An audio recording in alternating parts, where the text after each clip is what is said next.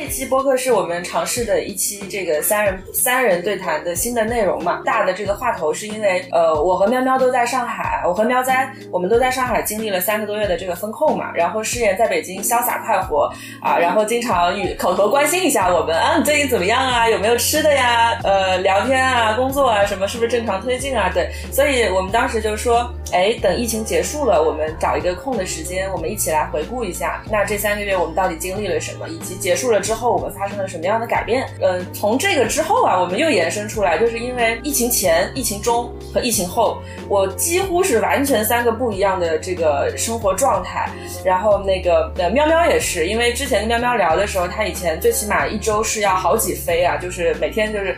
隔个两三天就要往机场跑的这种工作状态。然后我们今天邀请请到喵喵，我们也这这个大概的请喵喵稍微的介绍一下自己，因为我对喵喵的印象呢，呃，喵喵跟誓言都是我们在极客上认识的朋友嘛。那我每一次见到喵喵的时候，喵喵都是遥很遥远的地方走过来，一身旗袍，那个旗袍又就走在阳光下，迎风走过来，波光潋滟的样子。所以我对他的印象一直都是这种很平静啊，然后坐在你旁边很温和的讲话，但是又讲出来的话很有力量的这种印象。然后直到我们在北京那一次碰面的时候，有聊到就是呃，喵喵以前是文旅从业者嘛。然后要就聊到他之前就是好几飞的生活，然后现在就感觉天哪，就是我到我在北京，然后我过一段时间休息，嗯，我们要不要去内蒙古骑个马？对，好，那反正我们就先那个请我们这个首位嘉宾先稍微介绍一下自己好了。首位嘉宾，对，首位嘉宾一直都非常疑惑，就是为什么是我？然后但是呢，听到他们说要讨论上海疫情封锁的话题的时候，我就释然了，因为其实每一个人都可以是这个嘉宾。因为大家共同经历了上海封锁的这一段岁月，然后可能我的情况会稍有一点特色，就是因为在封锁之前，我是一个文旅经理，我们这一行一周至少要飞两次，相当于所有的时间都是在飞机上起起落落的这样一个生活。然后突然当疫情来临的时候，你是绝对静止的，零度静止，所以这两者之间就形成了一个比较鲜明的反差。嗯，所以当疫情之后，我们在我跟佩佩在北京再次见面的时候，就会有一种从那个桃花源里面放出来的人，然后 恍如隔世，两个人又在外面相见了，所以大家就想聊一期这个话题。哇，你这个形容真的是，我记得我这个疫情结束之后的当天啊，我记得特别清楚，是五月三十一号晚上零点解封的，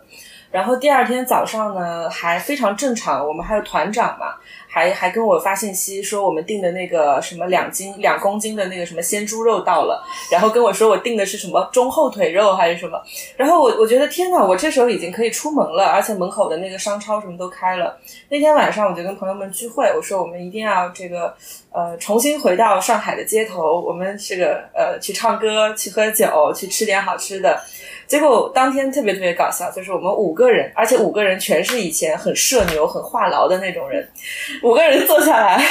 第一句话就是：“哎呀，出来了，出来了。对，就是说：“哎呀，出来了。”然后五个人全都社恐了，你知道吗？你们这种交情，就是之前他们说的什么一起扛过枪，一起坐过牢，你们一起坐过牢。而且，呃，我我们那个就是在街头在碰面的时候，大家的那个第一个反应就是，我们觉得那个酒啊放在你面前的时候，你不是很敢喝。这是我能享受的吗？啊，这是我配拥有的生活吗？就那种感觉。然后那天就这个事情结束了以后，我就在回想，就是嗯，因为在这个一一一九年年底的疫情嘛，在二零年年初的时候，我人还在泰国，就是在没有这些没有什么闭关锁国之前，这个啊啊，哦，不能这么说，爱情已经黄了。就是呃，在这个航空没有斩断我们和国外的联系的时候，已经没有这个词了，是什么？就是在我们还能很正常、很自由的出国的时候，我以前每年大概要在呃这个在泰国大概要待个小一个月的时间。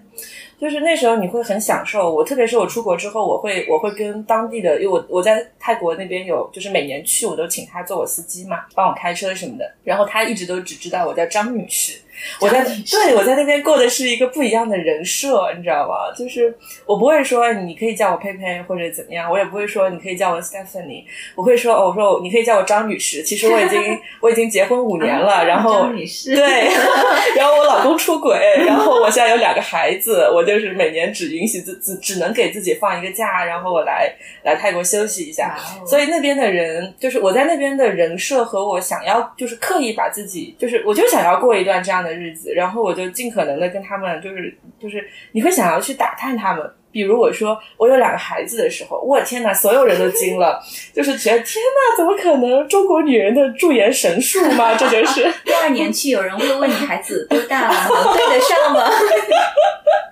我当时说，我说我那个生生孩子生了龙凤胎嘛什么的，然后那个我第二年去的时候差点说漏嘴，我说那个两个儿子什么，然后他然后那个司机说，嗯，你家不是那个龙凤胎一儿一女吗？对，然后我就就是往回找补吧。但是说句实话，就是在那个每年出去的过程当中，我可以丢掉手机，只用来拍照，我可以丢掉电脑。呃，没有任何工作能够找得到我，呃，那个、那个、那个、那个体验啊，我觉得是这几年我完全体验不到的。但是你说我这两年我没有出去旅游吗？也不是。我没有在别人面前假装我在过另一段人生吗？也不是。其实你还是有有有快乐的生活的。对，但是呢，我我那个疫情的时候，我就在想，天哪！我以前的快乐生活是，我今天不开心，明天我周末我就买个机票，我就飞到国外去，我就给自己度假去了。然后到疫情结束啊，疫情开始以后，我就觉得，哦，我今天不开心，那我就找个什么草原或者找个什么海边，我就待个两三天。然后直到风控的时候，哦，我今天不开心，那我就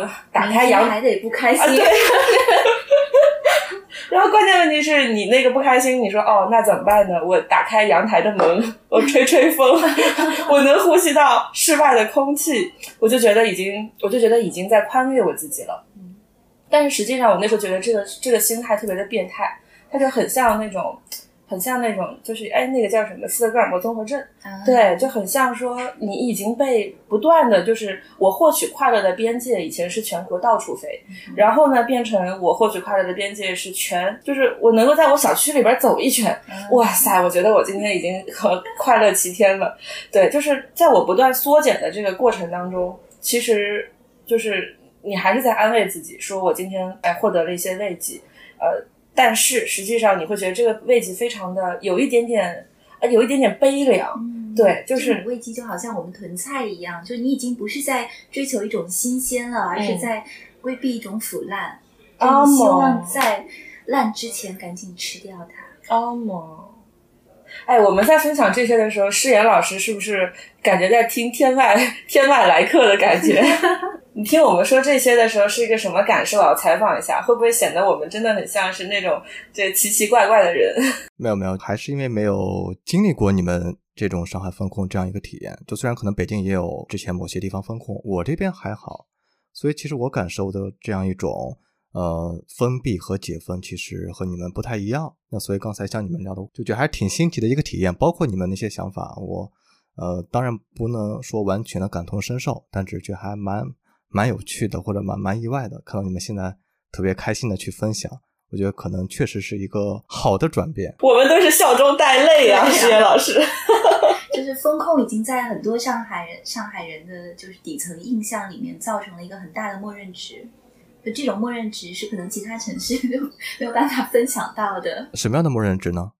说不上来，我觉得我们就是当所有上海人谈到这件事情的时候的那种。随时可以接话的默契，就是默认值。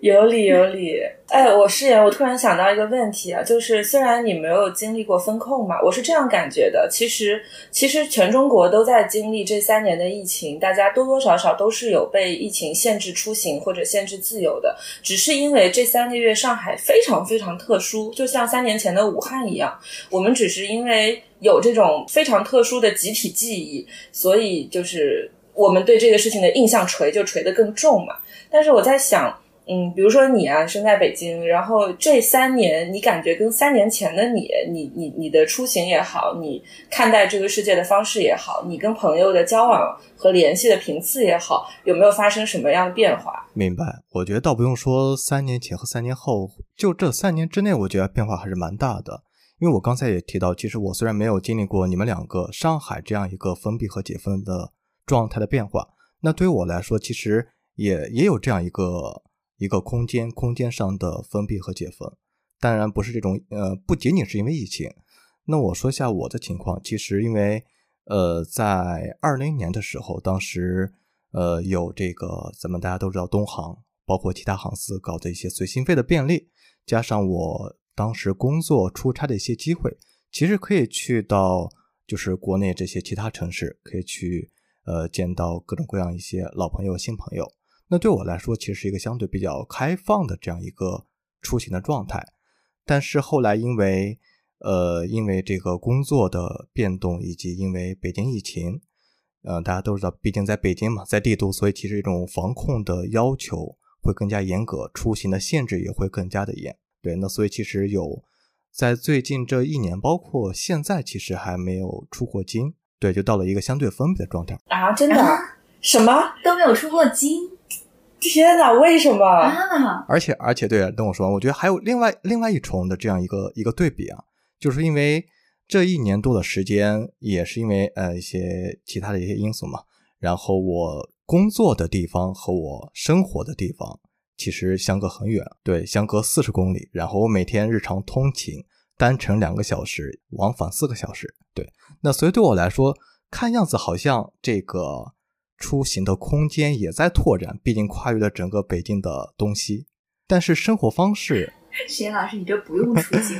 你 就天天你每天都在 day trip，你知道吗？每天都在旅 行，北京一日游。对对对，我们这四十公里都能跑的速度。是是，对。然后我还在北京啊，对，然后还在北京。你接着说。对，虽然这个看起来好像物理距离拉长的很远，但其实生活方式，包括这个生活的圈子，我会感觉还是很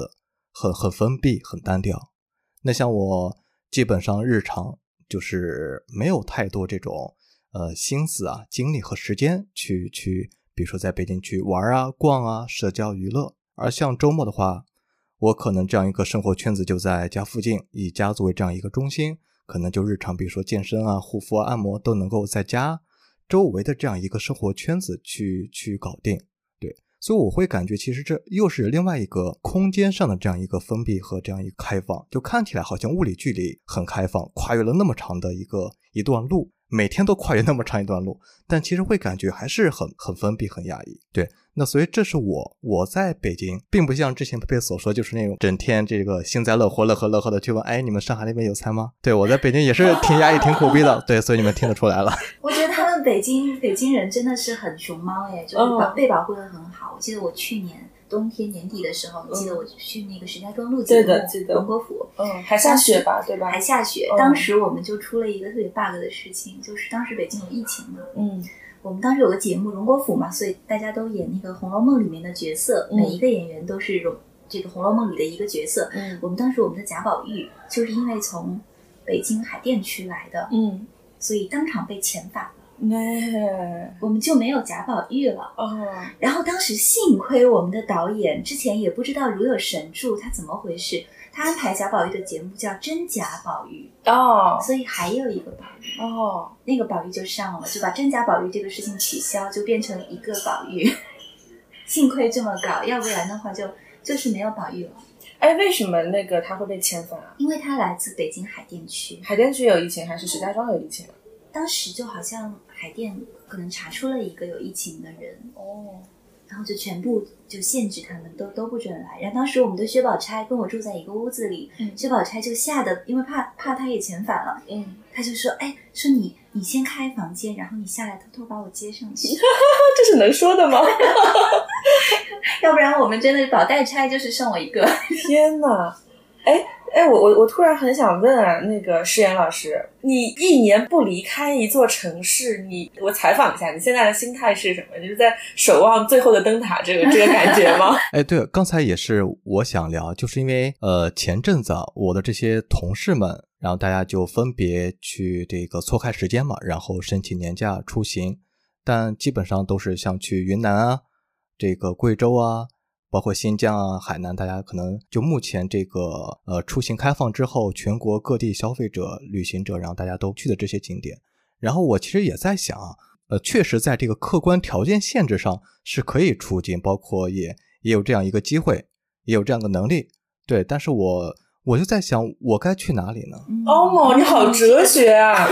对对，就是像刚才佩佩提的那个问题，我也在想，对我来说的话，好像去那些景点城市，并没有对我产生什么吸引力。就哪怕我去那边玩了，或者说有这样一个逃离北京，暂时逃离北京，逃离这样一个。日常封闭的工作生活圈这样一种感觉，但我觉得好像并没有给我带来那样一种那种满足感，或者说，呃，是我觉得可以接受的理想的这样一种代偿的形式。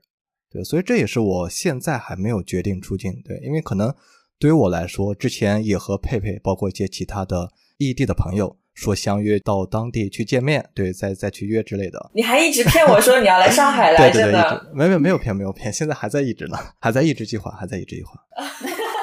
男人，男人，就听起来听起来就好像是原先他出京，他去各各种地方玩，其实追求的不是那个地方，是那种自由。嗯。但是现在当他发现没有不存在这个自由了，存在的就是被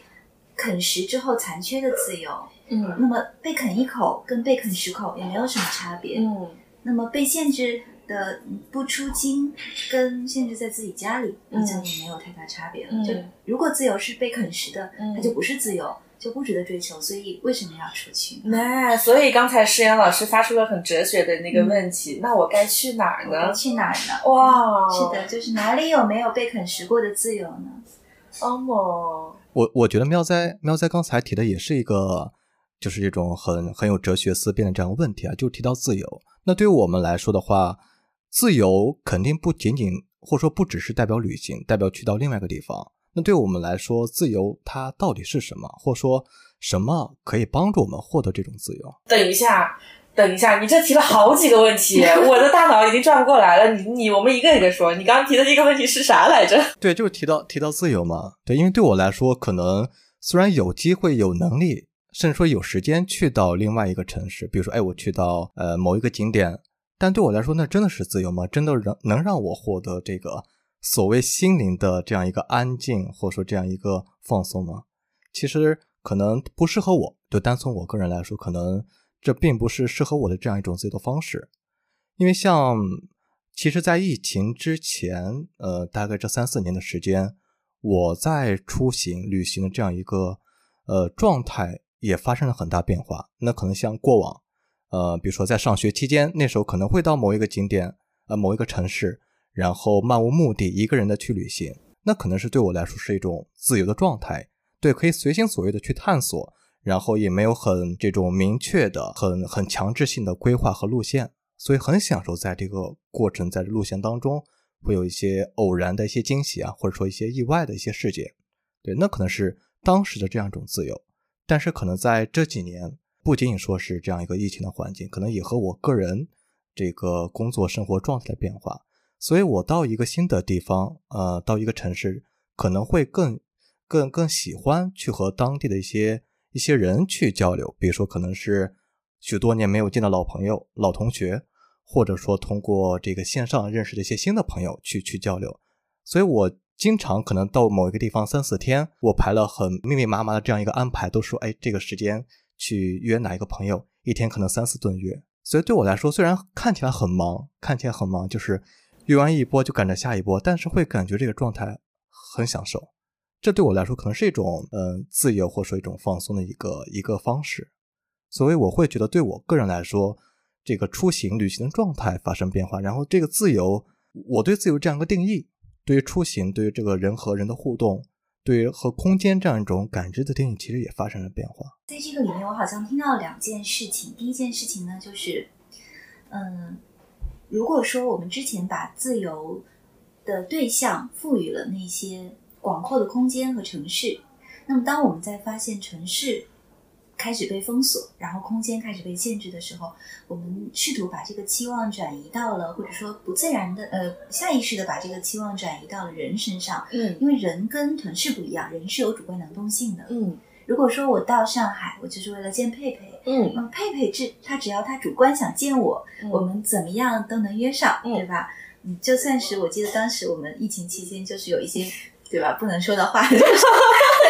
我记得当时北京刚刚疫情的时候，嗯我我们到朋友家去聚会，嗯是躲在他那个车后座，嗯我们所有人俯下身去，然后那个人就在前面开着车，跟他保安说：“哎，我就一个人回来，把我们全带进去。嗯就是在这种情况下，虽然你有一个法条是你不可以聚会，但是其实如果人想见面的话，他怎么样都能找到见面的方没错方没错法。对，所以我们好像就是已经在下意识里面去规避掉说。如果我不能随心所欲的飞到一个城市了，那我是否至少可以随心所欲的和这个城市里面的一个和我一样有主观能动性的个体保持联系？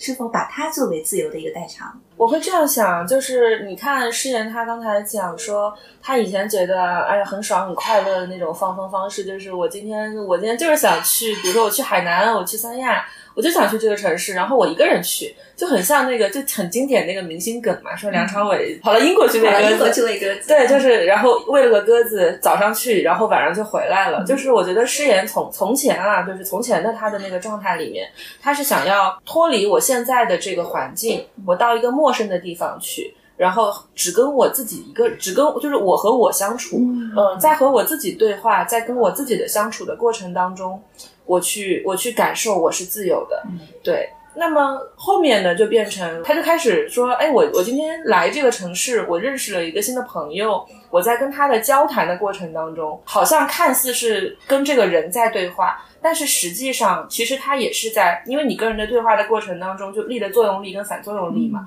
你能够从跟他的交谈里面是能够窥探到一些你自己的改变的，嗯，就是你和他聊的每一句话都会反过来投射回你自己身上。你们也相互印证了对方的存在。对，所以所以我觉得其实本质都是都是诗言在探索和与自己相处的这个过程，嗯只不过对象和方式和环境发生了变化。是的，正好就是也让我想到这样一个对比。我在前一种就是大多数时候都是一个人，那虽然也会有一边在徒步，一边在脑子里边各种各样的去思考，但那时候还是说一个自我、自我认知的这样一个构建，去和自己对话，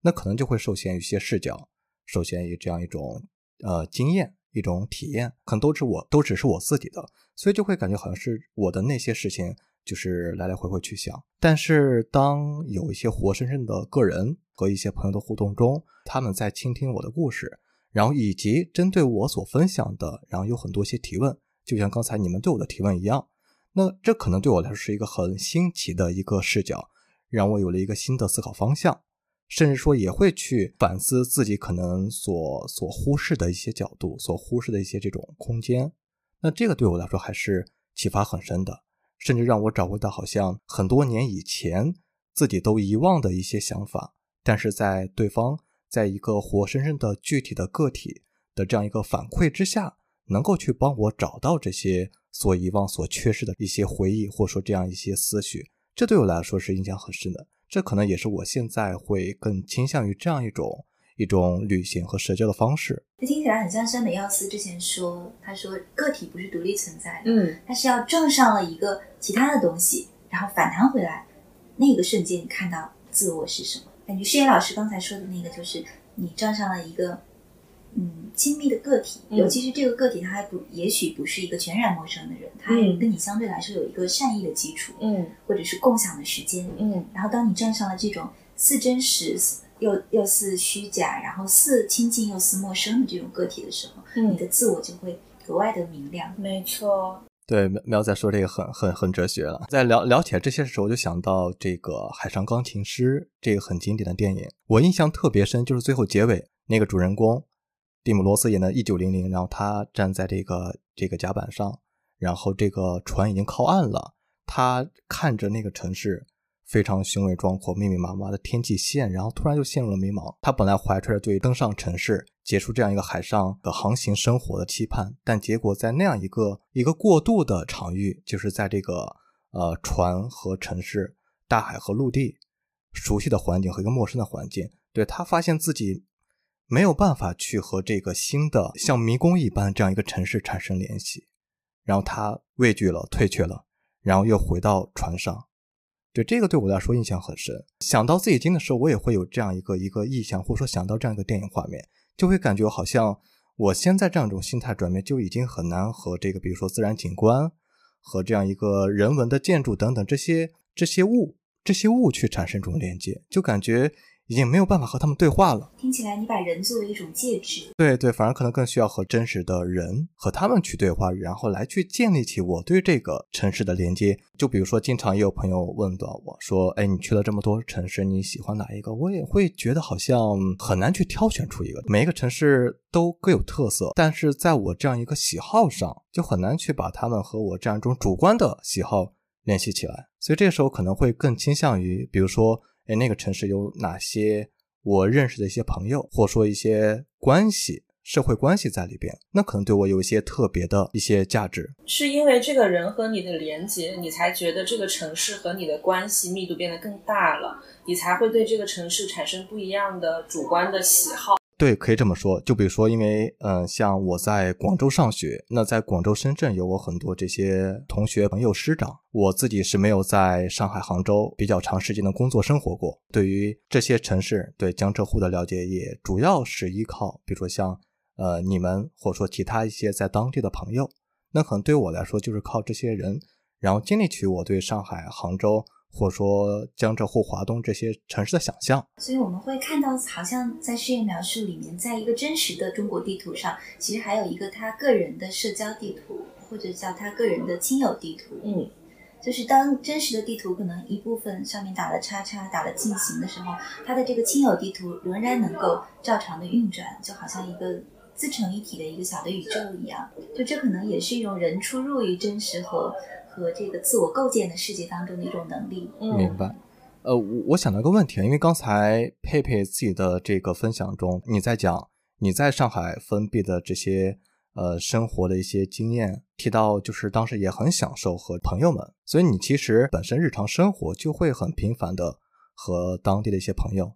然后去产生各种各样的一些，比如说互动啊，一些连接，吃喝玩乐等等，是吧？没错。对的，我就想说，因为可能对比下来，就北京，因为大家都知道北京其实就很大嘛，出行的不便也会限制了这样一种线下的一些社交，或说朋友，或说这种社会关系之间这样一种连接。大家都住在这个北京的不同的角落，然后周末的话，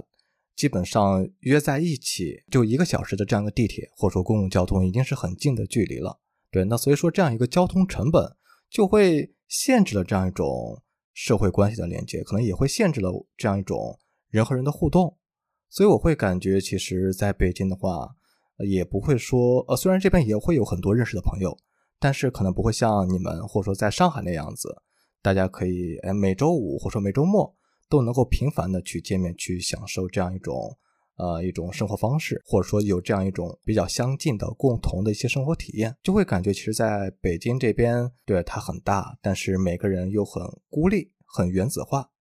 这样一种呃生活空间和个体这样一种张力、一种挣扎，我觉得还是就是比较大的，相比于可能在上海。或者在广州、深圳那边，哎，所以比如说喵喵，你在那个在北京待过很长时间，又在上海待了很长时间，你的客观描述里面，你会觉得上海的距离近还是北京的距离近？当然是上海了。你知道北京已经到了什么程度？比如诗言老师这种，嗯，他呈现出了一种鲜明的矛盾性，就是他约北京的朋友可能要一个小时，嗯，他宁可飞一个小时飞到。别的地方去约那边的朋友，就是北京，就是让人有这种倦怠感啊！真的啊！对，天哪！是，就是你听他所有的那个描述，都是哎，我飞到这里见了谁，飞到那里见了谁，嗯，可能他就飞两个小时，啊，但在北京，你可能你也你也要走两个小时去见那个人，哦，但那种心理的内耗就会把你拖垮，你就想，我都在北京，我要走两个小时去见你，我还不如两个小时飞到上海，哦的那种状态，明白了。而且北京，那你你说你去是半个小时。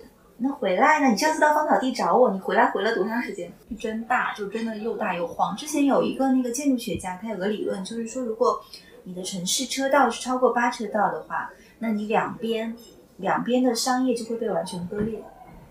像上海，我们看到基本上都是那个双向来来回的这种四车道的小马路，或者是二车道的那种双向对开小马路，它两边的商业是相互连接的。嗯，人在这个里面可以很非常方便的从一边流动到另一边，嗯，然后从一个社区一个街区流动到另一个街区。但在北京，大部分都是带宽马路，你很有可能是一边有一个核心型的商业聚落，嗯，但是它的另一边什么也没有。哦。所以这种状态下，人就必须要从一个定点挪动到另一个定点，而不像上海一样，你可以在街道上随便游动。哦，没错，对，这个上海的商业是连线的。对，它就让人的这个社交的心理发生很大的变化。既然哦我都是要从一个点到另一个点，我为什么不飞机呢？哦我为什么要腿儿走呢？哦，有理，有理，有理。我会这样想啊。刚才世妍老师在说社交圈子的问题嘛，我我会觉得我在北京的那个感受就是，我我在这个城市啊，比如说我有假设我在那里要待三天，我实际上只要约第一天的人，我约个两个人，啊我说我说哎，我说姐姐我来北京了，或者哪个朋友对吧？我我到北京了，咱们碰一面。然后他会问，哎，姐们儿，你待几天啊？然后如果我说我要待三天，你真的完全不用想什么事儿，他就说后面三天你就跟着我对，走全。给你安排好了。对，但是你知道吗？如果说你来上海，嗯我们会很精确的问到，比如说你是哪一天到，然后你待几天，你哪一天的下午有两到三个小时的时间给我，我们两个碰一面，我们就是点对点的有一个连接就行了。所以，比如说我我北京的朋友来上海，他跟我说他的那个行程，他可以就是每隔三个小时排排一波人，然后我我说你为什么不不那个就是呃多留一点时间，我可以带你认识一些我们在上海当地的新的朋友，然后我也很希望我外地的朋友能够进入我。现实 local 的这个现实的圈子嘛，这样我可以把他们都勾引到上海来。我真的就是上海安利大使啊！我就到哪儿我都说，我说你来上海，你一定给给个两三天，我带你在上海玩一玩，玩一玩。对，然后呢，我发现这些人呃来上海的那个行程，他就会跟我讲，他就会说，我最开始啊，一开始来上海出差的时候，我会想说，哎，是不是跟我们北京人一样啊，就是一个圈子带一个圈子的玩儿？但是我发现来了你们上海，你们上海人真的很很不行 啊，你们都是 对你们的那个时间好像很金贵一样啊，就愿意空那么点儿给我，然后那个到晚上什么说喝个酒，你们喝酒还要分一场、二场、三场的。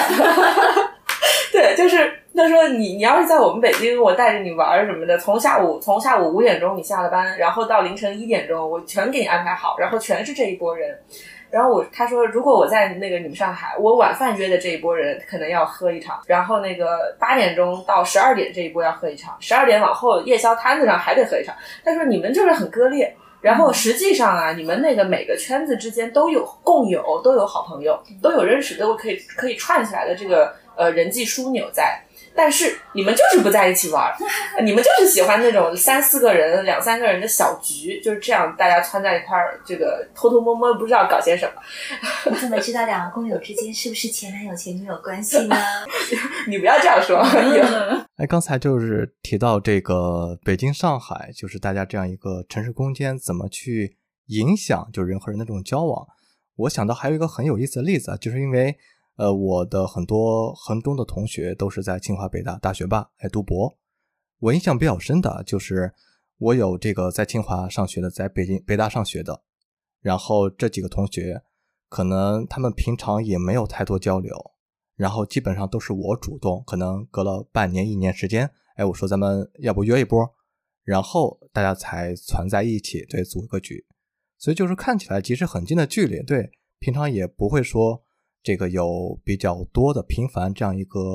呃，哪怕是线上这样一种沟通啊、聊天，可能就比较少。但是我觉得可能像刚才佩佩所讲，在上海比较亲密或者说比关系比较近的这样一个。一个密友圈子里边，大家这样一种 social 娱乐的这种方式是有很多，包括这样一种状态，这种人和人连接互动的状态，我觉得也是很很很丰富、很充盈的。哦，哎，我是我有一个这样的观点啊，这个观点是，呃，哎，这个观点其实是我在上一段这个呃上一段恋爱里面学到的，当然现在分手了啊。我想说的是啥呢？就是说我当时有有一段时间，因为我们那个时候异地恋加网恋嘛，网恋的开头，异地恋的中间啊，就这样维系的。所以我当时有一个想法，就是，哎，在你的表达欲减少的那些日子里，呃，我是难免会有一些疑心疑鬼的。呃，因为我一直都认为人的这个表达欲的需求是你当当当没有在，比如说我跟你是亲密关系当中，当我们之间没有就是这个表达欲的需求没有发生在你和我之间的时候，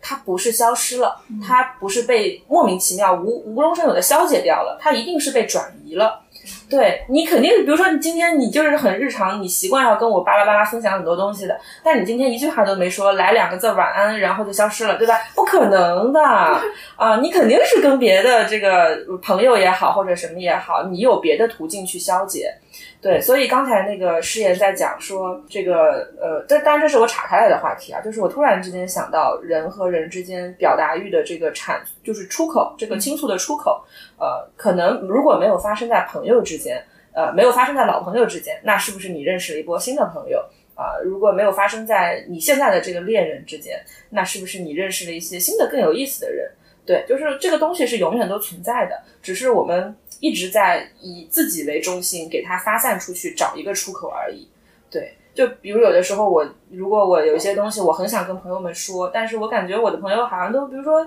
嗯，他们不是对这个话题很感兴趣，那我就会把它写下来。然后可能抛到一些不知名的 social media 上面，对吧？就是会会有人看见的。你总是会希望我要表达的东西被看见，然后被反馈。这个和什么社交关系、城市空间都没都没太大的关联。这就是人性，这是我们底层的需求。你就是要巴拉巴拉呃说一些东西出去的。就是有些人会把表述跟那个建立连接，嗯，就是在老朋友之间建立这种连接，作为就老朋友会是他第一梯队。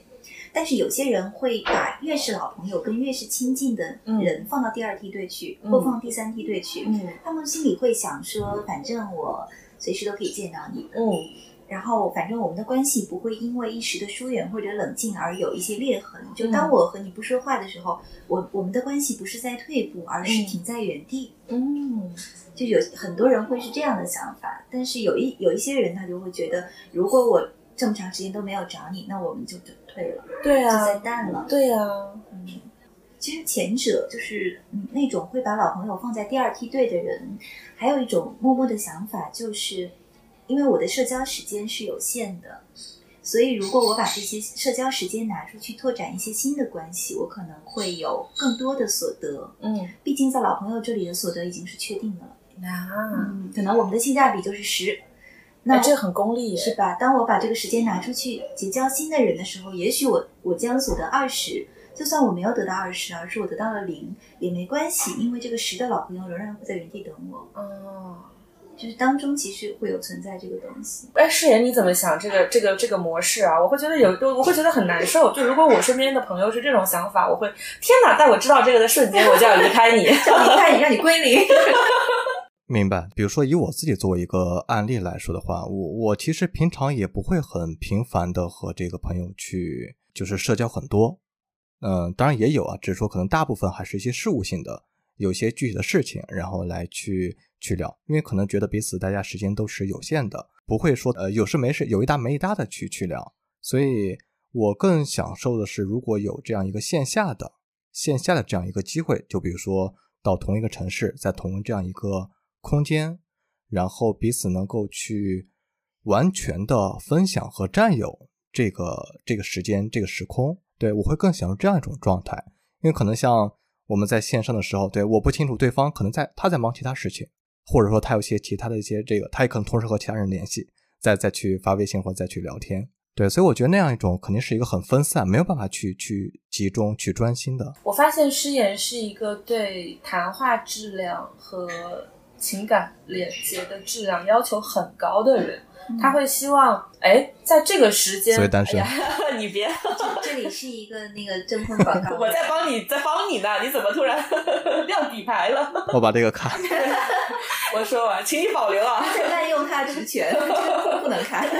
请你一定保留好吗？我我先我先说完，就是我在想说，你你对于你的这个连接的要求是在哪里？你希望？比如说，在这一个小时到两个小时的过程里，你的时间和我的时间，我们共同把它拿出来放在了这张台面上。这个时候，你只属于我，我也只属于你。然后我们在没有见面的那些日子里面发生的事情，我我真的当你是我的好朋友，我想我有好多好多话要跟你说，我想要告诉你，我们没有见面、没有聊天的那两三个月的时间里发生了一些什么样的事情。我是为了让你依然参与到我的生活里来，呃，然后所以我要定期的跟你碰面，我要跟你同步。但是呢，你又不想在日常当中去打扰人家，对吧？你会觉得担心说，哎，你是不是很忙？你是不是同时在处理别的事情？你又担心自己的热情会给人家带来，比如说困扰或者打扰。对我，我我觉得可能诗人是这样想的，但是我是完全不一样的人。我就是那种，比如说我有个好朋友吧，然后呢，他的他的那个名字里面带一个木字，然后我每一次走到那个路上，看到一棵什么漂亮的树，我就要 我就要拍张照片给他，我说你看我看到你了啊。但是实际上他我我不想跟你说任何东西，我也没有任何话要跟你聊。我甚至有一些那种隔得很远的朋友，可能他在英国或者他在法国，然后很久不回来，我们也大半年见不到面这样子。我我就有时候，比如说睡觉之前，我今天突然之间发现那个手机里边照片给我推送那年今日我跟你在一块合照，我也不会把照片发给你，我就会点开我们的微信框，然后拍拍你啊，拍拍你就是表明我没有什么要跟你聊的，但是我现在有一点想你了。对这个东西不仅仅是。呃，不仅仅是谈恋爱的时候可以用，我觉得就是朋友和任何人交流的时候，你你就是我就是想要告诉你，我这个时候想到你了，对我也也没有打扰你啊，或者怎么样，也不是说非得拉着你立刻跟我 call 一个半个小时一个小时，对，呃，因为我认为情感的表达，它一定是你细微的一点一点一点。呃，比如说我隔个一两个礼拜，我拍拍你，告诉你我惦记着你的朋友，呃，对。但是你你如就这样的话，它会是一个一个小的点。当这个朋友他比如说什么时候我觉得不开心了，生活不如意了，他会回头来想这些点可以连点呈现，他会知道哦，在上海，在黄浦江边还有一个我的朋友叫佩佩，他还惦记着我。当他需要我的时候，他就会想起这条线，他就可以沿着这条情感的线回来找到我。对，然后他来拍拍我说：“哎，我好难受，你可不可以陪我聊一会儿？”我觉得这个是两个人，就是任何人人跟人关系当中，呃，很好的一个反馈。对，然后像誓言这种，我就会特别特别珍珍珍重，你知道吗？嗯。因为他日常像诗言老师跟我就是，他没什么事他是不会找我聊天的，对他就是属于那种默默的跟你这个好。他跟我聊天的频次虽然不高，但是他每一次跟我聊天，我们都是一对一的聊，然后都能持续三十分钟及以上，所以我会感觉。他再坐在我面前，然后我们再沟通感情也好，工作也好，然后身心认识的朋友也好，我们发现这个事情并没有断档。嗯，对，因为他还是真的让我参与到了他的生活里面的，即便频次不高，但是我没有遗漏任何一个细节。嗯，我觉得这个也是在体现你对这段关系是珍重的这个一个表现。对，但关键是你得遇到识货的人，嗯，对，不然人家就觉得你这个人无事不登三宝殿，嗯，你只有有事儿了，你才想得起来我。就听起来关系的整体的质量就是你的时间乘以你的密度，嗯，有的人的时长并不长，但他密度极高，然后但有些人就是日常洒洒水，嗯，是吧？然后发现后来时长特别累积的特别长。对，我刚想也是我自己这样一个一些经历啊，我觉得可能也作为这样一个比较差异化的案例。因为刚才你佩佩你提到，其实你所习惯的这样一种社交方式，你刚打一个比喻嘛，就是说这样一个社交关系，可能呃一个一个点，最后成点连线，就还是说强调这些平时的一些沟通，一些简单的互动还是有价值、有必要的。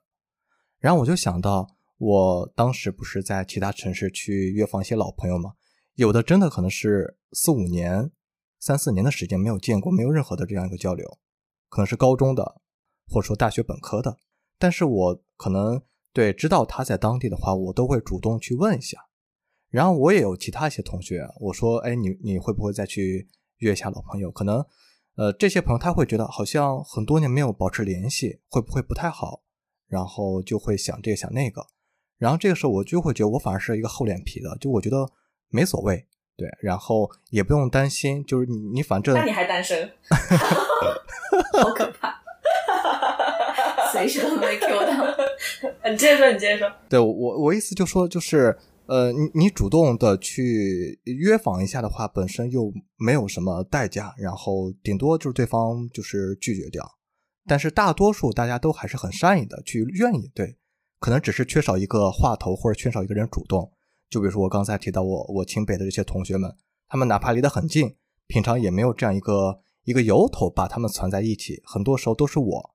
我我可能对，然后主动去攒个局去约一下。那所以我会觉得，其实，呃，就像刚才喵仔所提到的，我可能是更侧重于这样一个密度，可能它这样一个时长并不是很长，但是这样一个密度，这样一个点状的，是一个非常高质量的，或者说我呃相对来说希望比较一个要求比较高的一个场景。那所以经常会有，就是可能很多年没有联系一个老朋友，然后再听到他们去分享一些生活的近况，比如说当我知道一个好朋友，一个女生她遭遇了，本来是一个很很阳光的，然后看起来也很。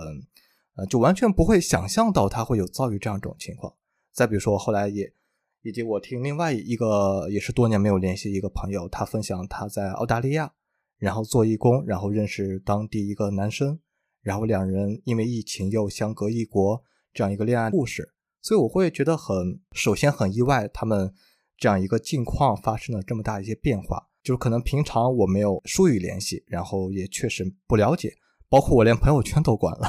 我是一个连朋友圈都不怎么刷的人。对，但是在当时那样的场景下去听到面对面去听到他们来去讲的时候，我真的会很认真的去倾听，然后认很认真的去站在他们的角度去尝试理解他们这样一种想法。当然，同时我也会去分享我的，我觉得更会享受这样一种一种状态。然后可能在平常线下的时候、线上的时候，刚才被说可能我担心就是打扰到别人。有时候我可能也会担心，就是别人打扰到我 怪不得你单身。对，然后如果是他这些朋友可能聊到他们一些经历的时候，我会一方面这个信息了解不够多、不够充分，可能也没有办法真正的去明白帮助到他们或者理解他们这样一种状态，不如线下这种见面效率更高。那同时可能也会觉得好像我现在，比如就好比说突然有一个对话插入进来，影响到我我的一个节奏。我也会觉得，不是说会会很反感或者怎么样表现出这样一种态度，而是说可能会感觉到自己这样一种生活的生活的流，然后被打乱了，这种心流被打乱，这可能是我不太习习惯的状态，所以我可能很多时候都还是一个自我封闭，或者说比较沉浸在自我的这样一种状态里边。哎，我听下来会感觉诗言老师的边界感其实很明显的，他有自己非常明确的边界，就是。我我我，他的那个边界是什么呢？我一个四四方方的格子，我在每一个方面上面我都有一个现实打开的门，啊，然后在在我想开门的时候，我出去或者我邀请你进来，对。但是当我不想开的时候，任何人都找不到入口，然后我也不会开放任何窗子，哪怕窗子都不开。呃，可以找得到，可以开，可以开。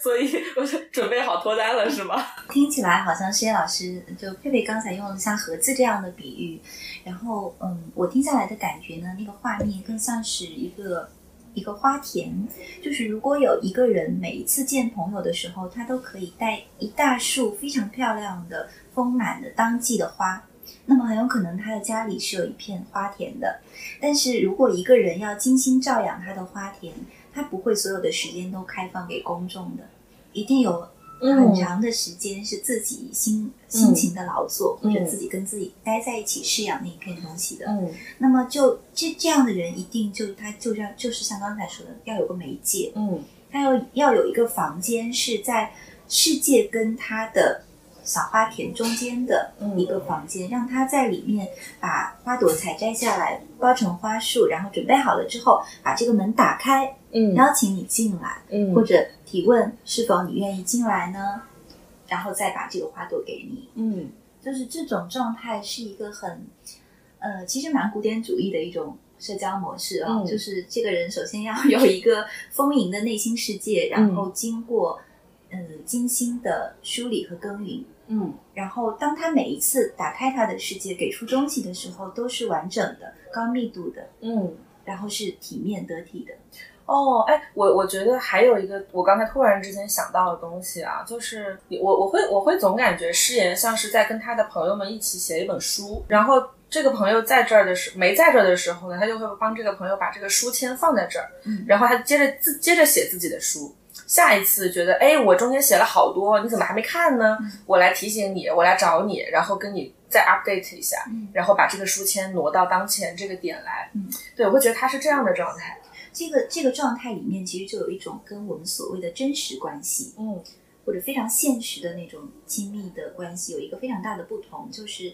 嗯，现实当中大部分的关系都没有那么光滑，都没有那么光滑。为什么是光光滑这个词？比如说，嗯，举个例子来说，刚才诗言提到了一件事情，就是他约约一些这个嗯嗯外地的朋友，嗯可能这些老朋友呢可能会拒绝他，也可能会答应他，嗯但是这个拒绝跟答应都是确切的事情，嗯是吧？确切的事情就是一个比较光滑的事情，嗯就是它是有一件有一个仪式的，嗯是我邀请你答应或你拒绝，这个开关之间的边界是非常清楚的，嗯光滑的。但是大部分我们的现实关系是什么样的？它的边界是很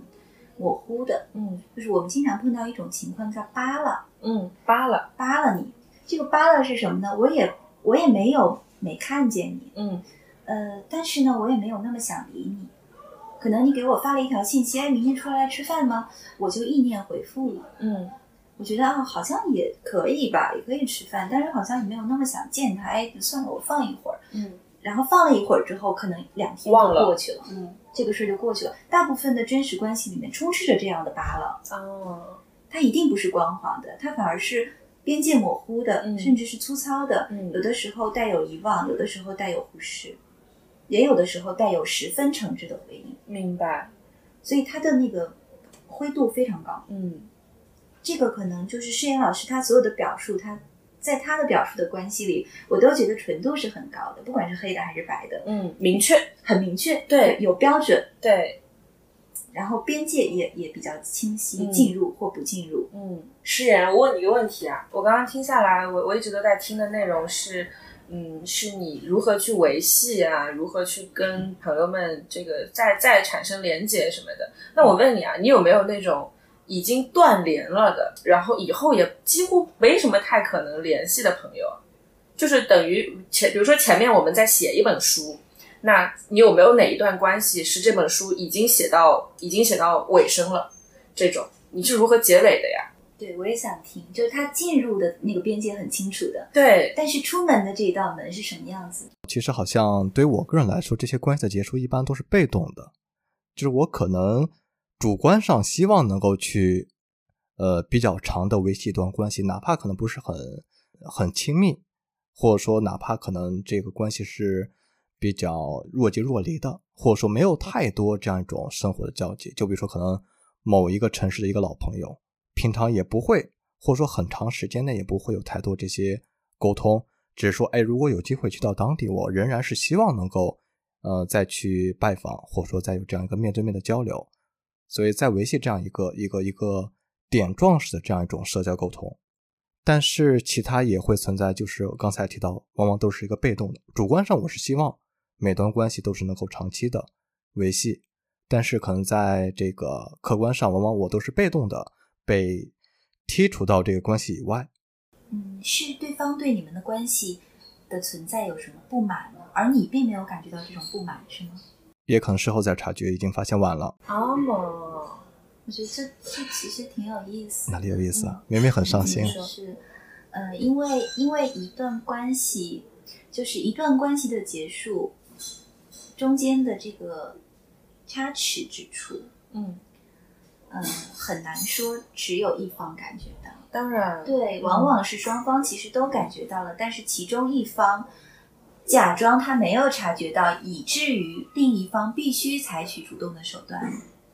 相当于是那个显得被动的一方把另一方推到了那个必须主动的位置上。我们看到的许多，尤其是嗯说的深一点男女情事，然后说的浅一点朋友关系，往往都是以这样的结果收尾的。最后就留下了一个愤怒的摔门而去的人，和一个看起来一脸天真、不知道发生了什么的人。这种关系其实还是挺恐怖的。如果说一个人生活当中所有结束的关系都是以这样的方式结束的，嗯，那我还是有一点恐惧的。呃，明白。但是可能在我这样一种视角上，当时可能会有一些信号，有些信号，但是只说那个时候没有充分的意识到对方所表达的这样一种状态的变化。可能等到关系结束或者说破裂之后，然后再回头去想，哦，原来当时已经有这样一个警惕性的信号。就当这种关系结束的时候，你有试着告诉对方你你的想法吗？有啊，我一直都有在努力，只是说，就像你刚才提到的，那时候已经没有机会。当那个破门而出的人破门而出之后的话，已经没有机会再去把门打开。我感觉我和诗言，我们去，比如说回到刚才，我们假设这还是在写一本书啊，我们去写这个书的态度和历程也不一样。我们去收尾，给这个书收尾的这个态度也不一样。就是嗯。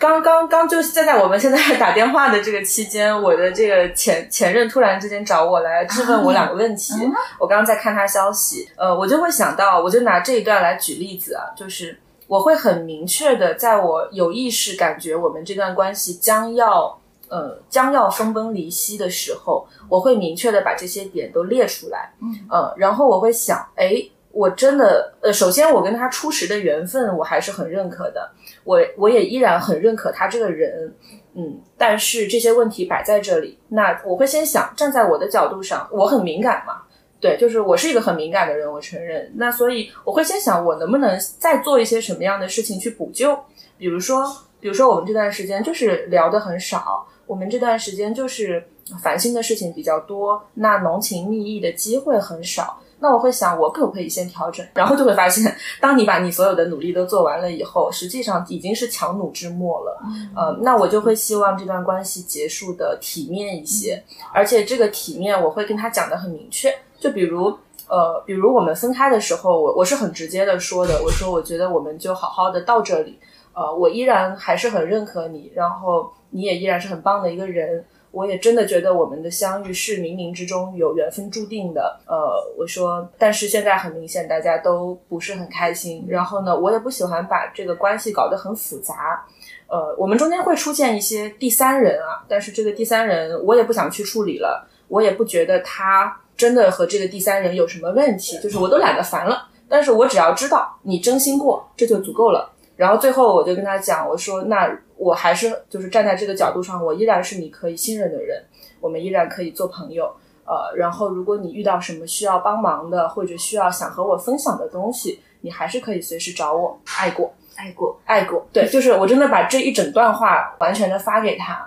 我不知道在我们分开的这些日子里面，他有没有呃，在怒气平息以后，在怀疑和猜忌消失以后。去回看我写的这一段非常真诚的文字，我相信如果他看了，呃，或者他哪怕有一点点记性，他会他都会能感知到。我这段我对这段关系是认真付出过的。我认为人跟人之间说情义情义，到最后最后，大家基本上都只在说情，都只在说感情，但是没有人去谈义气。嗯，就是其实不是情意绵绵的那个情谊，而是情深意重的那个情谊。对义气，我觉得才是两个关系到底这个地方是一个分号，还是就是一个句号，或者像誓言说的，在当下我们觉得它是一个省略号。呃，其实就是义气长短来决定的，对，对我认真的付出过，我认可你，我不会因为我们现在出现问题，我就彻头彻尾的否定你的所有，然后把你拉黑，把你删除。我非常讨厌这种极端的方式，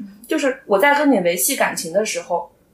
我是连点成线的，想跟你细水长流的去维系这个感情。那么我在结束这个关系的时候，我也不希望它是戛然而止的。对，它可以是一条河流，我们最终走到了一个分叉口，你向东，我向西，呃，但并不意味着我立刻就要你离开这个河道，对吧？就是，所以我我觉得从这个关系上也可以听得出来，我和诗言是两个非常典型的处理问题啊，处理这个关系的这个社交关系也好，感情关系也好的两个几乎哎不太一样的对立面啊。其实你们有点像是一个那个一条线两端的状态，嗯。就是我，我也会把关系视为一个，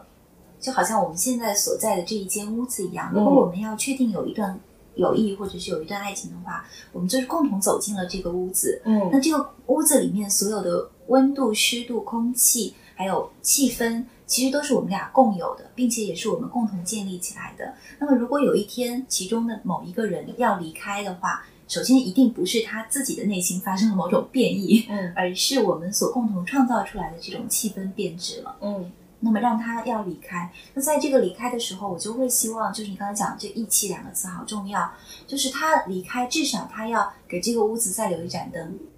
嗯，我同意，而不是说因为我好生气，这个屋子原来的气氛已经荡然无存，那么我先把它毁掉，嗯然后让你在走进来的时候，就是你被留在一片黑暗里，嗯。你摸到了旁边翻倒的桌椅，但不知道发生了什么。啊，我不希望这样的。嗯对，就是后来我仔细的想了一下，就是呃，还还是拿这段关系，拿我刚才说我这个前面这段恋爱来举例子来好了。呃，我们到最后的时候，实际上他是有对我有很深的伤害的。呃，在情感上也好，或者在事实上也好。然后呢，那个那个第三人对我也是有一些造成，就是我确实觉得这个事情让我很很烦了。我不想把自己摆到一个什么竞争位上去。那如果你要这样搞来搞去很复杂，我直接退出。但是到最后，我身边很多朋友都觉得说为我不平或者怎么样，但是我的心里面就是觉得我还是希望它是好的，我还是希望这间屋子里面我点燃的这盏灯，我不会把它灭掉。我即便离开了这个屋子，我也希望你以后，嗯，假设你要回忆，你到这个屋子里来，你看看那些呃桌子椅子都还在，那个灯也还在，然后我们不再以恋人关系的身份相伴了，但是呃，我们互相之间还是认可的，我还是愿意支持你的，我永远都希望你能过得好。对，就是这是我我觉得我我对朋友也好，对任何一段我付出过感情的关系，结尾的时候我能留下的，以及长久来看，我觉得最有最有价值的东西的部分，其实就是在这儿。是的，对，就结尾的状态其实非常代表一个人的社交的底线是什么。如果一个人长期的习惯于破门而出，留下一地狼藉的话，你非常明显的能够感知到他在开启的时候，他也不是带有珍贵敬意之心去开启的，嗯，因为他结束的时候都会那样的去破坏。对，为什么这个关系里要？因为我觉得到最后啊，如果你亲手把你们一起搭起来的这个小屋子给破坏掉，其实你是真的很伤人的，嗯，你也在伤害自己。因为当你再冷静以后，我相信大家到我以前我有过这种状态啊，后面的两三年里面，我都会回想，如果我再成熟一点，如果我处理的这个时候我的情绪能再稳定一点，我就不会后悔。我明明可以跟他有一个更体面的结尾，或者我明明可以给他留下一个更温暖的背影。对我会希望他是你能够想起来，即便想起这个结尾的时候，你依然是觉得哦值得，嗯哦值得，这个人值得。对，我觉得因为你的眼睛在一段更漫长的旅途上，嗯而不是只在你停留在这屋子当中的几个月或者是几年的时间。嗯就你你知道，不管是你的旅途还是他的旅途，都是长久的。在这个旅途上，我们仍然需要，呃，清理好自己的所有物，然后为之前所做的任何一件事情负责。嗯然后，并且如果有可能的话，尽可能留下灯盏，留下善意给后面来的人。没错，没错。就如果我的出现曾经温暖过、照亮过你，我觉得我我的这我跟你的这一段就是有意义的。如果可能你以前都是那种处事很极端的人，但是最起码跟我的相处，让你能看到，哦，原来世界上还有另外一种，即便当时委屈万分，但是事后想起来，呃，还是很温暖的这样的一个人，他是这样做事情的，你就永远会觉得，哎，我是不是被温暖到了？对我相信这个温度是在人跟人之间无限延续的。是的，我给过你的这一份温暖，也许某年某时某刻你会给另一个人。山不转水转，大家总会相遇的。对，哪怕是以另外一种形式、另外一种身份，就是就我是这么感觉啊。嗯，就是火种一直都是延续的，只不过有些人的灯盏尚且较为脆弱，他无法承接那样的火种。嗯，但是当这个火种被给予他的时时候，也许此刻烧毁了他的灯盏，但是他会记得这件事。是的，未来他有更坚韧的明灯的时候，他会把这个火种继续接过来的。嗯，是的，是的。在听你们一起和我分析、再去聊的时候，我会感觉可能从我的视角上，我自我分析的时候，其实是另外一呃一个观点。对我会感觉，其实很多时候我还是这种呃矛盾反差的特性比较明显的。对，就比如说我刚才提到，我虽然很看重这种人和人的沟通，看重这种关系的质量，但我其实又是一个疏于社交，平常不会特别去强调维系这种关系的。再比如说，可能有些人觉得，哎，你是不是呃经常找人聊天社交？你是不是很能 social 啊？和你们两位去聊的时候，我会想，其实自己很多时候还是沉浸在一个自我，这可能就体现在我有时候测 MBTI，当然作为一个参考。有时候我是 I，有时候我是 E，就会觉得可能我并不是在你们所感觉到有一个很明确的边界，或者说很明确的一个标准，我自己会觉得还是在一个很模糊的，这可能造成我有时候在对于关系的处理上面会，比如说犹豫，或者说有些纠结，没有办法去往前迈步，也很难去往后彻底放弃这一个迈步的动作，所以反而是挺矛盾的。这个听起来就是有一种在控制中的一种微妙的平衡，是吧？就好像看起来诗妍老师身上牵着好多的线，然后他试图就像那个小小牵线木偶一样，试图保持着这个东西的平衡运转。然后，但是因为有些人的爱情就是要把所有的牵线木偶都拽下来摔碎的，那种那种奋不顾身的毁灭或者奋不顾身的奉献。在很多人看来才是爱的体验，极致体验啊！不要这样，不要这样！天哪，我真的，我跟你讲，我就你已经 PTSD 了。不行不行，我我我好难受！我听到这样的话，我我前面我记得上一次跟喵喵聊过一件事情，就那次我们在在 off 喝咖啡嘛，然后我们当时聊到很多艺术家，他的创作的动机是死本能的创作动机。对，就是你会觉得只有在这件事情我达到顶峰，然后我立刻让它毁灭。它存在过，但它存在的时间越短暂，然后它那个毁灭的那个瞬间就越灿烂。啊，这个东西我觉得在什么你在工作上啊，艺术创作什么都 OK，但是在爱情、在感情、在人和人的关系上，如果带着这种这种动机一直去延续下去的话。呃，这个人本身长此以往，他一定会慢慢慢慢，就是他会扎根在黑暗森林里的，因为这样就变成你去接刚认识的每一段关系，你对他的那个先入为主的判断就是，哦，亲密关系就是要承受伤害的，哦，我们两个极度绚烂的开头就是要有极度 drama 的这个结尾的，他就是老有一种这样的判断，那你怎么过的好日子啊？你怎么过的好日子啊？对啊，那你怎么过的好日子？对吧？也许会也也有这样的一种看法，就是其实我们的人生不就是奔着死去的吗？是吧？只有死亡才是真正的永生。没错，我们现在所享受的这个积极的向上的生命，所谓的生本呢，就是非常短暂的。我同意。所以很多人他由于对于这种，可能一方面是对这这种永生的死亡的追求。也有可能是对这种永生的死亡的厌离感，让他选择了在生的当中也采取这种死的态度，因为那个东西确实是让一个人的存在感格外的加强。没错，就像我上次跟你说的，如果我们俩我试图给你留下深刻印象的话，我给你一朵花，给你留下的印象绝对不会高过我捅你一刀。好可怕！天哪，什么玩意儿？如果我们单纯的在追求存在的话，一定是伤害给人的存在感更大。但是，往往有些人就混淆了，他到底是在追求存在，还是在追求幸福？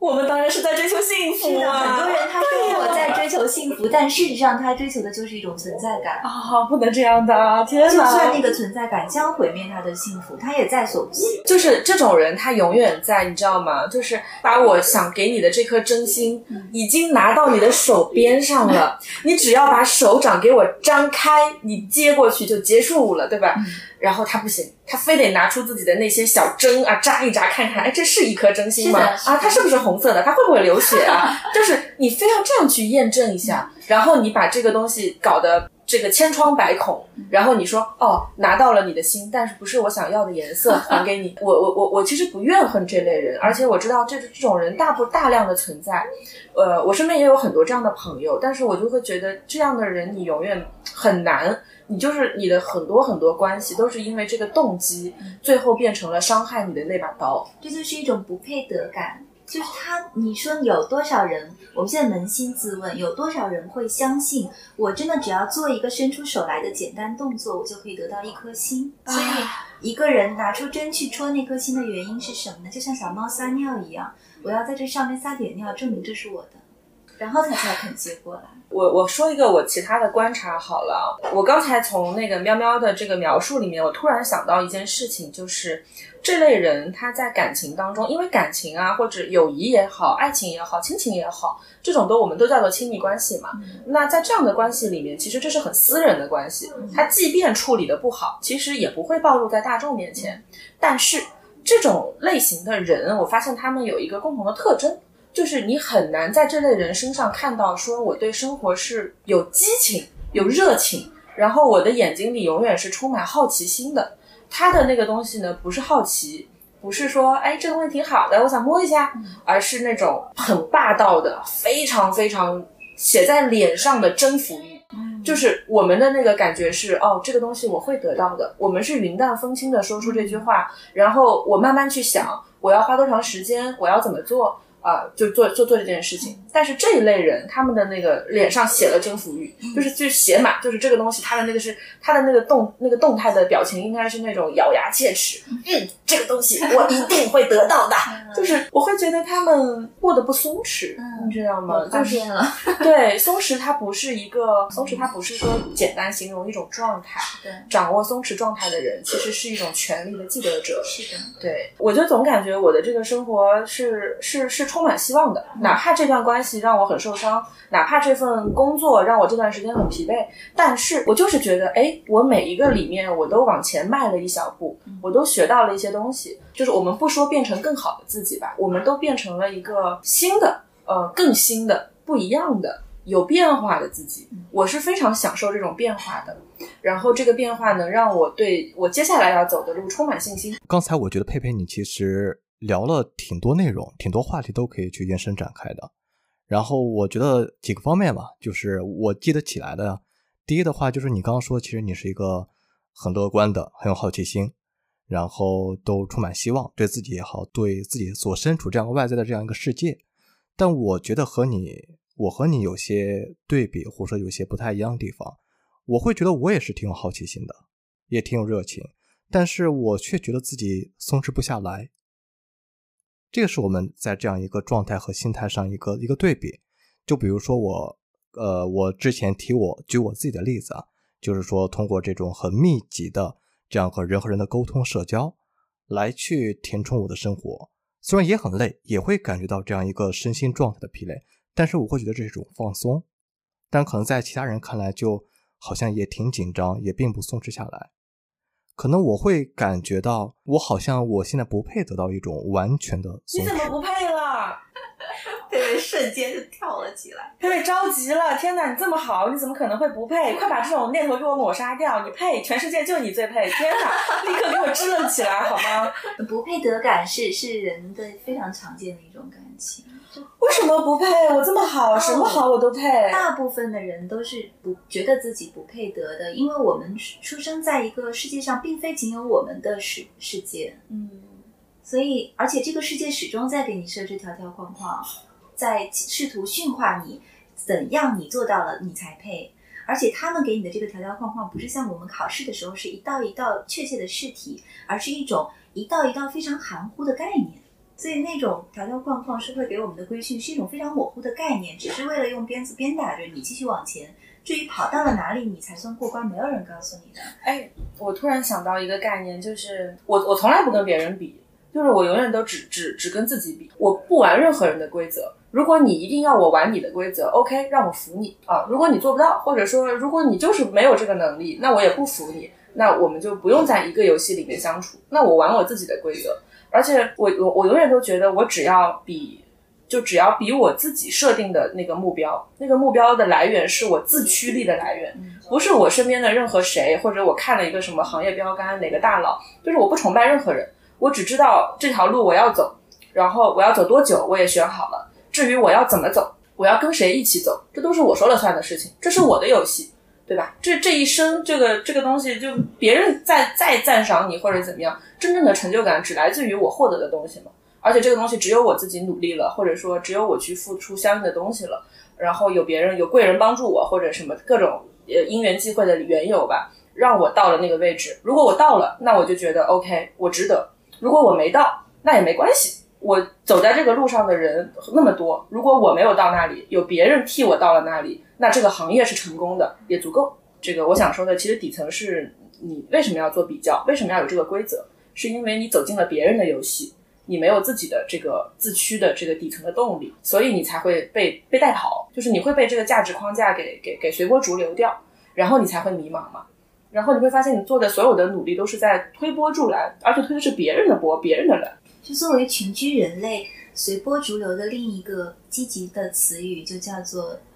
随份从时，这又是一种美德。所以我我会觉得像你那样的表述，尤其在你这一代人里面，对吧？出现你这样的表述，说明我们的社会在进步。哦，它至少不再是一个像枷锁一般的每个人头上悬着一个鞭子，但你不知道握着鞭子的手在哪里，你只能因为身上的疼痛而奋力向前的社会，不再是那样的。在嗯在你们这一代人身上看到的那种希望。太好了，太好了，太好了。对，但是要要承认，就是就算是你们这一代人全部都是这样想，你们你们也仅仅是社会的一小部分，没错，而大部分的人的头上仍然悬着鞭子。嗯这就是为什么有那么多人觉得自己不配得。啊，他们和你同样身处于这个世界，不能够叫做悲悯感，因为我们随时头上也会被悬上鞭子。嗯就好像吴小那个王小波之前说的，可能你的成长就像一个受锤的牛一样，一锤一锤，然后慢慢的衰老下去。嗯当那个锤还没有到的时候，你可能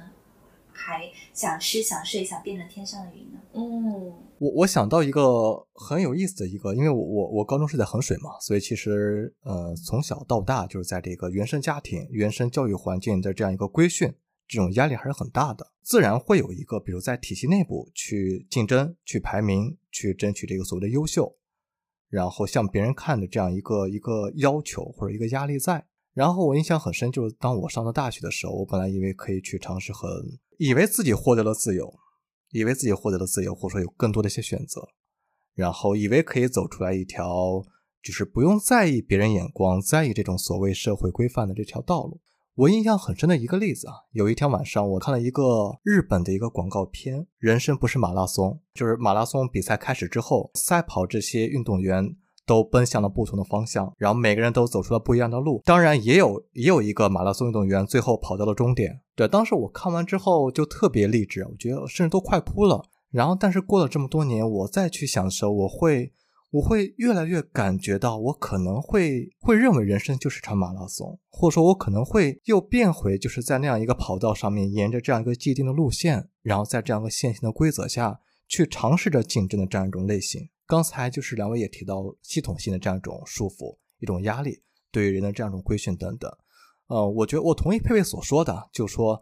真正有激情的，他渴望去打破规则，他很勇敢，他很创新。包括我也希望我能够成为这样的人。但是在另一方面的话，我觉得我们肯定也不应该去站在一个所谓的道德制高点去指责，或说来去反对那些处在这样一个规则体系下的。对，你们两个也提到。其实有这样的意识或有这样能力，它本身就是一个有一个所谓的经济基础也好，或者有这样的权利基础，去允许他能够打破这个规则，他是有能力的。但很多人都是没有这样能力的，他没有办法，只能去按照这样规则。就比如说，虽然我们也会去吐槽这个职场上、行业里边，或者说整个生活环境各种各样的遭遇，但是最后我们并没有办法去打破这样一个线性的体系。很多时候，可能就是一边被鞭子抽。一边有抱怨，有不满，有尝试着反抗，可能也会慢慢的变得麻木。鼓励是归鼓励，但最后还是要去尊重每个人他自己的这样一个选择。这个就好像传递火种一样，就像刚才谈到情感话题时候所打的那个比喻，可能你现在把一些呃更为像佩佩说的那种自驱力的、个人热情的。包括个人自由的一些观点放在了一个人的心里，但是他的灯盏还没有办法承接，这是很很有可能的。他可能现在扔掉了，或者他说：“哎呀，我找个地方我先放起来。”嗯，说不定你过了五年、十年再去看这个人，他的人生会大不一样。也许正是按照当时火种所指引的那个方向，他去燃烧了。对，那我那我先继续说，听下来啊、虽然我同意，就可能要积极啊，要乐观啊，要向上。但是我也想要去接纳，可能没有办法，目前没有办法做到那样的自己。我甚至觉得，哪怕我可能很努力的发挥自己的主观能动性，去努力争取，不断的去逼自己，但最后可能都没有一个好的结果。但即使没有好的结果，我仍然希望能够去努力。有些人会把这个称为什么精神内耗，或者是觉得自己不够好。但是我我真的我说句心里话，呃，咱们这个时代没有没有精神内耗才真有病呢。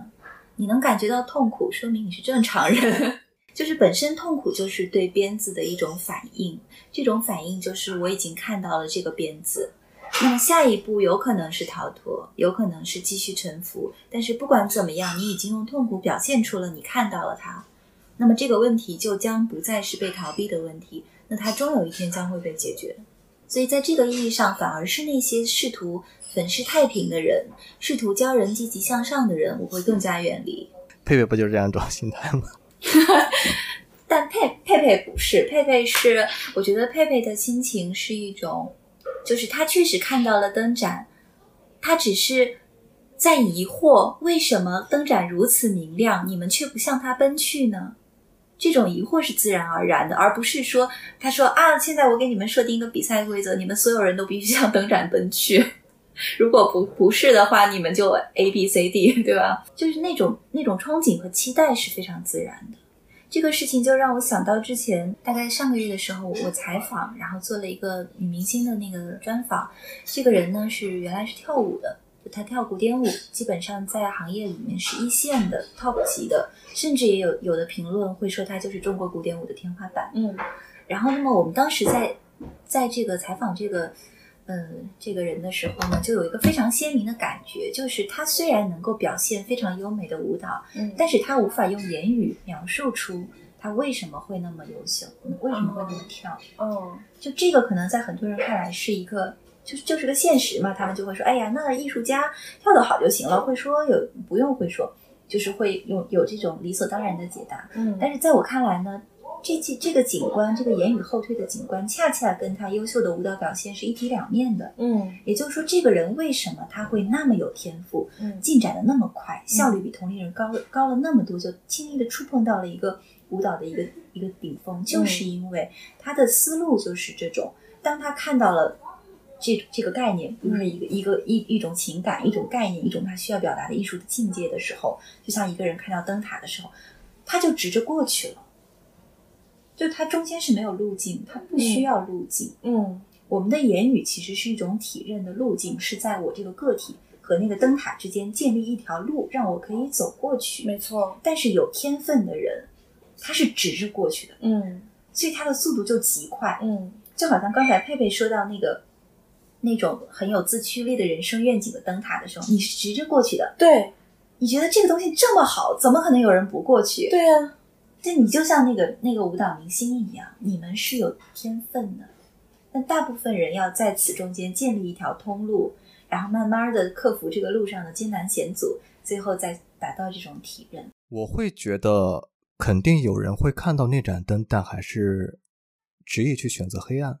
他可能更看重那盏灯以外的一些存在，或者说那盏灯照不到的，他可能眼里也有光。那盏灯照不到的地方有什么好看的？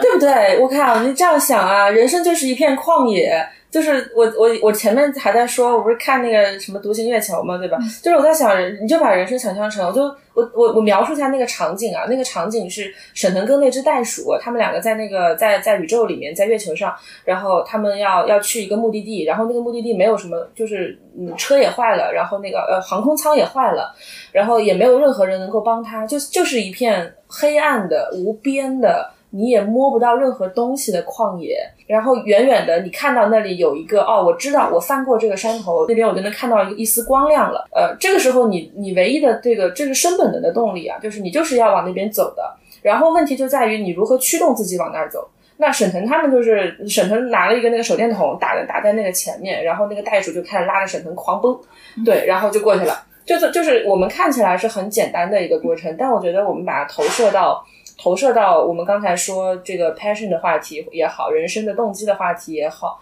呃，你你就会发现，其实其实本质上就是我看到了那儿，然后那个灯它能够照到的东西，就是它给了我一个方向，我有这个方向了，而且它是这个旷野里面无边旷野之中唯一的一个方向。你除了往这儿走以外，你去任何其他的地方，其实理由都不强劲，对吧？而且你的你去任何一个地方，你都没有目的地。你就是在这个旷野里面随意的四散的游走，游走到最后，你有一天冷静下来想一想，你还是会回顾，你觉得，哎，我我这一段行程的意义在哪儿？我这一段行程我遇见又遇见了什么？我又到了哪儿？你会发现你还是迷茫的。我我说一下，就因为本身我们这其实还是一个比喻嘛，就大家对于这个所谓的灯也好、光也好、黑暗也好这个定义，或者说这样一个自我的这个投射是不一样的。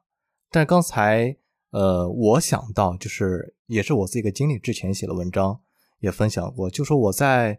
那个去年去爬泰山的时候，当时我一个人半夜去爬，然后全程没有打灯，所以对我来说印象最深的反而是前半段没有任何的光照。我我有有手机，但是因为最后自己决定不用手机。当时本身，呃，一方面是因为手机电量不够了，另一方面其实也是想要去尝试，在一个极端黑暗的环境下，自己能够撑到什么地步。所以就是真的经历了那样一个完全的黑暗，所以可能就一一定程度上回应就是佩佩那样一个他他的这样一个想法，就说也结合我刚才所说的，可能在黑暗之中，我看到是更加。疯狂的一些幻想，甚至说可能它代表是一种无限，它可能有光，光照反而是有限的，它会把方向限定，甚至说可能会让我忽视掉光照以外的一些存在。但是把自己融入黑暗里边，当时确实给我精神状态有很大压力，但是也会让我觉得很刺激。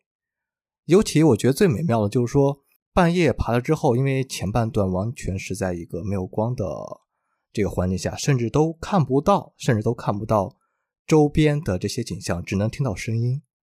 暗到什么程度？就是那个走到跟前，走到跟前才能够看到那个脚下的石阶，而且只能看清那个向上的石阶，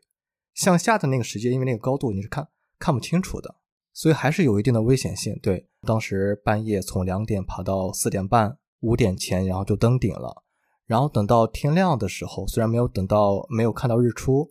但是我在从山顶往下的时候，看到整个泰山的一个景象，那个是我完全没有想到的。对，真的是会突然就想到了“就造化钟神秀”这样一种词，因为确实也不知道该怎么去描述。就当时整个泰山山林这样一个景象，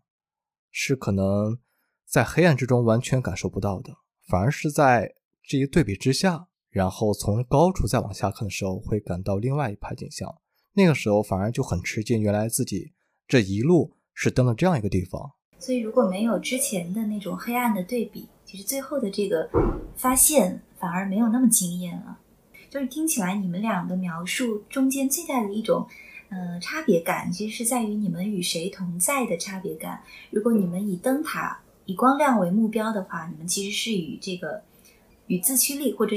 与一个目标同在。当你穿过旷野的过程当中，目标一直伴随着你，它是你唯一的旅伴。但是如果你选择了跟黑暗在一起的话，那么你其实在和未知作伴。嗯，那我们收个尾吧。我在想，我们今天其实真的聊的。聊的挺开心的，前面我们在聊说空间，聊疫情，聊风控，聊对我们关系的改变，然后人跟人的关系如何维系，如何结尾，聊我们底层的 passion 的动力在哪，聊我们是什么样不一样的思维体系。对，但是我觉得到最后，我们还是想给大家说吧，就是因为到今年的七月份、八月份为止，其实。无论在哪里的人，哪个行业的人，其实多多少少从工作上也好，感情上也好，甚至生活上也好，都就经受了一些挫折。那这一期其实我们也是想三个人对谈的形式。给大家打打鸡血，反正今年还有这么三个月的时间，呃，我们这个再再坚持一下，然后到年底，我们也许能看到今年是充满新奇体验的一年，日子只会越过越好嘛，这一直是我的这个一个座右铭。好的，那我们今天就这样啦，拜拜。